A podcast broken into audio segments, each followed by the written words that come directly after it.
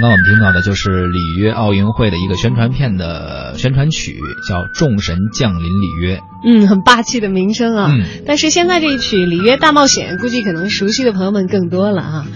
在本期的节目当中呢，我们和大家一道走进里约。虽然地域上我们离得很遥远，但是马上这个全球瞩目的时间就将把这个遥远的距离给弥合掉。我相信还会有很多人熬夜去观战，来关注这届奥运会的精彩的赛事。因为时间上来说，咱们呃中国是采用北京时间东八区，而在巴西则采用西三区，有着十一个小时的时差。咱们呢在东半球时间稍微早一些，所以您关注开幕式也好啊，还是呃比赛也好。所有的这个巴西时间的比赛，您都要加上这个时差往后推十一个小时，才到咱们这儿看电视可以。对，你看看开幕式，今天是八月五号，其实开幕式换到北京时间就是明天早上的七点钟了啊。八月六号，我觉得为四年一度的这个奥运会开幕式早起一下是绝对值得的。明天是个周末啊，很多人都基本上都是放假休息的，是不是会睡个懒觉，还是说 把这个来之不易的假期的起个大早看看？我觉得起大早人应该占多数，应该挺多是吧？就是好不容易。赶上奥运会开幕式是在一个周末的话，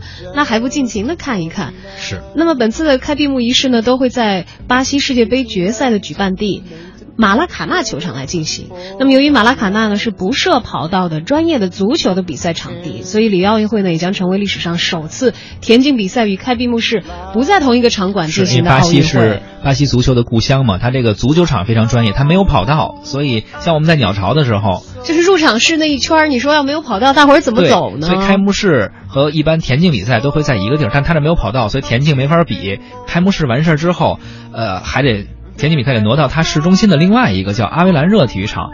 而在点奥运圣火这个环节，也是在它的这个开幕式马拉卡纳点完火炬之后，它只是开幕式和闭幕式的时候着这一下，然后。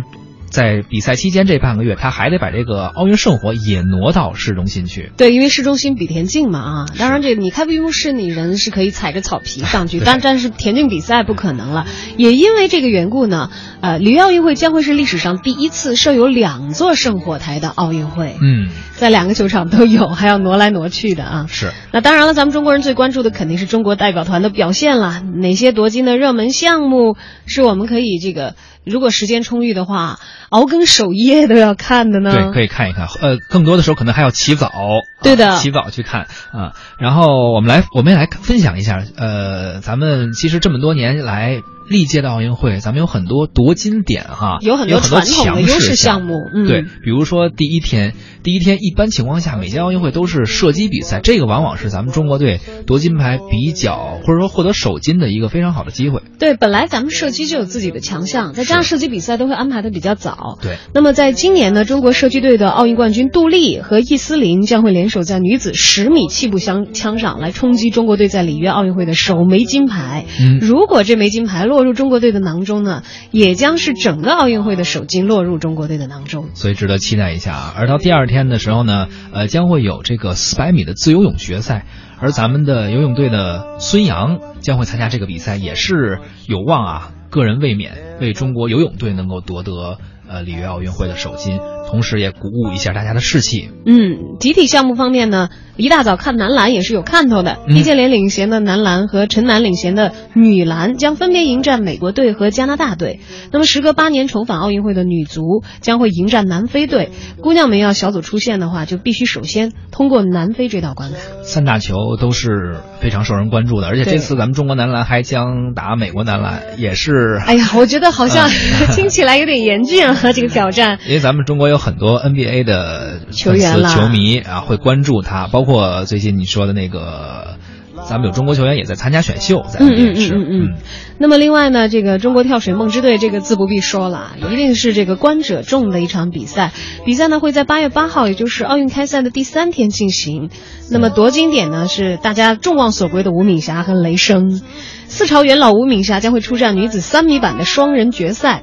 如果收获跳水里约的首金呢，她将超越邹凯的奖牌数，成为中国体坛的奥运之王。哎，没错。而且我们除了刚刚小赵说的中国跳水梦之队啊，呃，第三天开始，咱们中国另外一支梦之队也将登场了，就是举重队。中国女子举重队的李亚军将出战五十三公斤级的 A 组决赛，呃，也是非常有实力的。她之前就曾经以一百零四公斤的成绩打破了该项抓举的世界纪录，而从这一刻开始，也许咱们中国举重梦之队也要开始一个金牌包揽的一个模式了。嗯，刚才我们讲到啊，在这个游泳刚刚开赛的时候，孙杨就会出战四百米自由泳的决赛啊。那么在休整几天之后的第四天，也就是八月九号呢，孙杨还会继续参加男子两百米自由泳的决赛。呃，四年前呢，他和这个朴泰恒并列获得了银牌。那当时也是大家既有惋惜，又觉得那场比赛非常的精彩啊，不断的在这个回放当中来来重温那场比赛的惊心动魄。那么去年的喀山世锦赛女子五十米仰泳冠军，还有二十岁的这个傅园慧呢，则将会参加。女子一百米仰泳的决赛，世界排名第一的徐嘉余有望在男子一百米仰泳当中夺魁，这些都是我们非常看好的奥运会夺金。没错，包括之前说到的射击啊，还有这个现在世界排名第一的这个张张张倩呃张静静，她也是将会呃组成女子二十五米手枪的这个金牌项目的一个双保险。对她和这个陈颖，嗯，他们两个人。此外呢，男子十米台双人决赛和体操男子团体决赛，中国队也是准备冲击金牌的，这个实力也是一贯强劲啊。但是要需要一下，看看比赛当场的这个当时的这个状态怎么样。因为每届其实呃有一些我们稳拿的项目肯定能拿到，呃也有时候会有小基本上跳水我好像不太担心。对，跳水是怎么回事？当时我有一个朋友，他就开玩笑说说。反正你看跳水比赛吧，那个那场现场的，我们知道有一个音响，或叫音响导演，或叫音乐编辑，说基本上那一场的音乐编辑非常省事儿，准备一个中国国歌就基本上很是吧？可以休息了，就是一直循环播放就可以了哈。对你说到这个奥运的这些幕后的工作啊，我想起因为以前是在咱们北京举行过奥运会的嘛啊，我我听过这个当时我们采访的这个奥组委的一些工作人员在介绍，说其实啊，这个一个奥运会也是在培养我们的，不管是媒体团队也好，还是其他的组织大的赛事的这些团队，那当时其实。在这个北京举行志愿者招募的时候，也因为包括我们很多同事，当时也是这个在奥运的这个工作组当中，也有些同事那会儿还在上学，是作为志愿者参与了这个北京奥运会的一些相关的工作。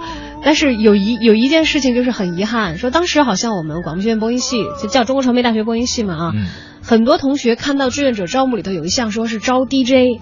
招 DJ，哎呀，很很感兴趣啊，然后就去报名，跟专业感觉相关嘛。但其实是完全不一样的啊，不是那样。对，你说那个报分的那个，那个是跟播音主持专业是相关的，但是那个不叫 DJ，那个的工种划分是在其他的项目。嗯，呃，也有也有一些人参与到了，但是有一些人报到 DJ 这项目，这 DJ 这项目干嘛的呢？就像你刚才说，可能是做一些现场的音乐编辑，而且还要这个。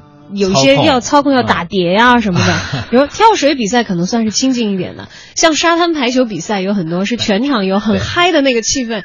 其实可能需要的是一个现场 party，做一个音乐编辑合成的工作。他把这个场子热起来哈，气氛带动起来。呃，所以当时其实很遗憾，就有很多人其实可能报错了 跟自己擅长的领域相关的这样的一个专业，所以和这个参与奥运会这件事情擦肩而过了。没错，呃，而且而说到说到这个气氛啊，其实巴西绝对是有这个气氛的。呃，因为我们都知道巴西是一个自由热情的一个国度啊。待会儿有时间我们可以聊他们的艺术。而接下来说到这个即将出手的出场的选手，肯定很多。人也觉得这个气氛会被带起来，呃，宁泽涛马上在第六天八月十一号，八月十一号啊，要有要有比赛，将角逐男子一百米的这个自由泳决赛哎，我算了一下，今天五号、十一号，正好差六天，是不是又是周末？呃，我到时候一一定一定查一下，应该是下礼拜。四吧，大概是这样。是工作日吗？是工作日。哎呀，我好想看看直接比赛的当时的现场。我觉得现在的女生啊，特别的，哎呀，特别的喜新厌旧。之前他们老孙杨孙杨的，结果到现在提孙杨好像都没。孙杨也挺帅的，也挺帅的。哎呀，可是宁泽涛，宁泽涛一出来，大家好像就把孙杨放一边了，特别不好这样。也不会把孙杨放一边的，都看。都是很有实力的选手，都是咱们这个非常有竞争力的竞争金牌的选手。而且，其实我希望男士也多看一看他们比赛，嗯，就是。看看人家的腹肌，要加强一下自己的锻炼，知道吗？是，还还还看完之后还有信心再练吗？这个目标定的有点高哈。啊，哎，紧接着孙杨那天，同时呃，那个宁泽涛那天还有是咱们中国的乒乓球也将迎来了决赛了，丁宁和李晓霞会迎来一个强强对话。哎呀，乒乓球我觉得比跳水还要不担心，我们好像肯定是有这个摘金牌的实力的，就是说收多少块金牌的。这个差别而已啊。没错，再过一天，八月十二号的时候，男子的单打啊，张继科、马龙也将会是这个乒乓球的男单决赛，也是非常有看看头的。嗯，另外呢，这个在十三号北京奥运会的冠军何雯娜。将联手李丹来角逐女子蹦床的决赛，这是一个新兴的项目，就是咱们呃也是最近这几年，对，你看北京奥运会才会有的嘛啊，嗯，这个还有这个场地自行车女子团体竞速赛的决赛也会在同一天进行。其实提起何雯娜，在这个赛前的时候，她还接受过我们中国之声的采访，嗯，就当时因为在这个北京夺金了之后，那会儿她年纪还很轻，被叫做蹦床公主，是，就后来因为伤病啊，就是错失了后面的很多大赛的这个夺金敦他也没去。吧，伦敦去了就是因为伤病，所以最后没有能够这个上场和夺金，一直被伤病困扰。那这次呢？其实你说奥运会这一届一届是四年四年算的，一个运动员可能最为黄金的这个八年过去，状态就在这个时间里过去。但这次呢，他也调整到了一个比较好的状态，也希望能够以这次圆满的这个结束来。完成他这次的可能职业生涯真的是不是也快了，接近尾声了？对对对，他肯定是属于这个老将啊。他自己都说，在接受我们记者采访的时候说，说那会儿人家都说是蹦床公主，他说我 现在好像都已经现在蹦床皇后，稍微稍微长大几岁，但也更成熟了，相信可能发挥更稳定吧啊，我们也期待吧。嗯。那么还有一些其他的夺金点，这个也是非常值得一看的。紧接着田径就开始了，从第十天开始啊，田径比赛就该陆续的登场。呃，苏炳添，苏炳添是呃参加这个短跑。呃，我们一个看点就是看看他能不能跑到十秒之内，也是最近新兴的一个小将。就哪怕不是夺金，但是像很多项目，比如说男子一百一十米栏以及这个男子百米大赛，这个中国队作为亚洲选手能够进到决赛，取得一个不错的成绩，突破自己是很不容易的。对，近些年来的这个突破的情况，其实都很受大家的关注。就包括此前史东鹏很早的到了里约，他的一些呃周边的八卦呀、消息啊，大家都很关心。其实足见国人对于这些。我们成长中的这些项目的运动员们啊，内心所寄予的期待。没错，呃，说到田径呢，其实很多人也会关注博尔特的比赛，而博尔特的比赛将在八月十九号啊。这个虽然不是咱们中国选手，但是很多人应该全世界的这个体育迷都会关注他脸熟嘛，都拿了多少金牌了？有一个二百米的决赛那天。哎，北京奥运会的时候好像是二百米还是四百米？嗯，当时就是最后跑到最后已经基本上就慢慢慢悠悠的就就我看的就是他决赛的那是吧？对，一百米吗？一百米决赛啊，那就是一百米。那个应该是从北京奥运会。大多数咱们中国人认识这个选手，而在伦敦奥运会，他再次的破了一次记录，是九秒多。就是每次就是来一趟就不白来，肯定得有很多的亮点和热点，而且绝对是全场的焦点。这也是属于这个以后会成为传说当中的人物的一位传奇选手啊！没错。当然了，八年过去，他依然是非常的强劲的一个。赛场上的，嗯，呃，飞奔的黑豹这样的一个印象给大家看看，今年在里约情况如何吧。其实想想里约这个天气如此酷热，可能也会给一些运动员带来一个适应性方面的一个考验。对。会有一个即兴的状态，不适应吧？因为毕竟天气这么热，一个体育竞技本身又是需要很很高强度的这个身体消耗，以及要你的状态整个要精力很集中啊。那么我们也祝福我们的中国的运动健儿这次能够拿到好成绩。没错，包括到第八月二十一号，也就是里约的第十六天的时候，我们要值得提一个，就是咱们的女排。也是值得提一下的，因为是三大球里面我们应该说有着最辉煌历史的一个一个类别吧，也期待一下。嗯。